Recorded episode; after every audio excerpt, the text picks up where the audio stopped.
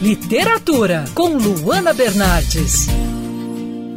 Como o Dia das Bruxas está chegando, hoje minha dica é de um livro de terror. Quando a gente fala sobre esse gênero literário, um nome da literatura atual vem logo em mente. Estou falando, claro, do Stephen King, conhecido como mestre do horror pelos seus livros.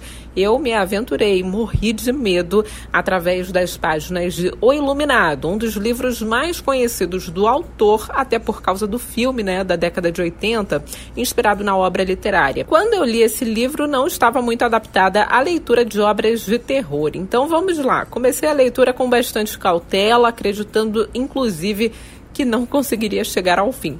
Mas a história me prendeu do início ao fim e ufa, consegui ler o livro todo, com algumas pausas, claro, porque livro de terror assusta sim, inclusive mais que os filmes, na minha opinião. O livro conta a história de uma família que vai morar num hotel no Overlook enquanto o pai trabalha como zelador durante o inverno, período em que o hotel fica fechado. O filho do casal, o pequeno Danny, costuma ver coisas que outras pessoas não veem. Essa parte já assusta e muito, e daí começa a trama, já que o hotel guarda muitos segredos aterrorizantes. Eu senti medo em poucos momentos, confesso pensei que fosse ficar bem mais assustada.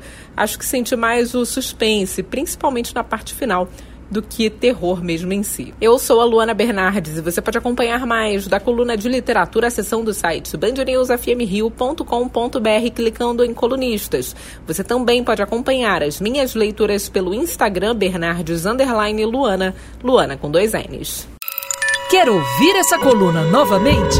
É só procurar nas plataformas de streaming de áudio.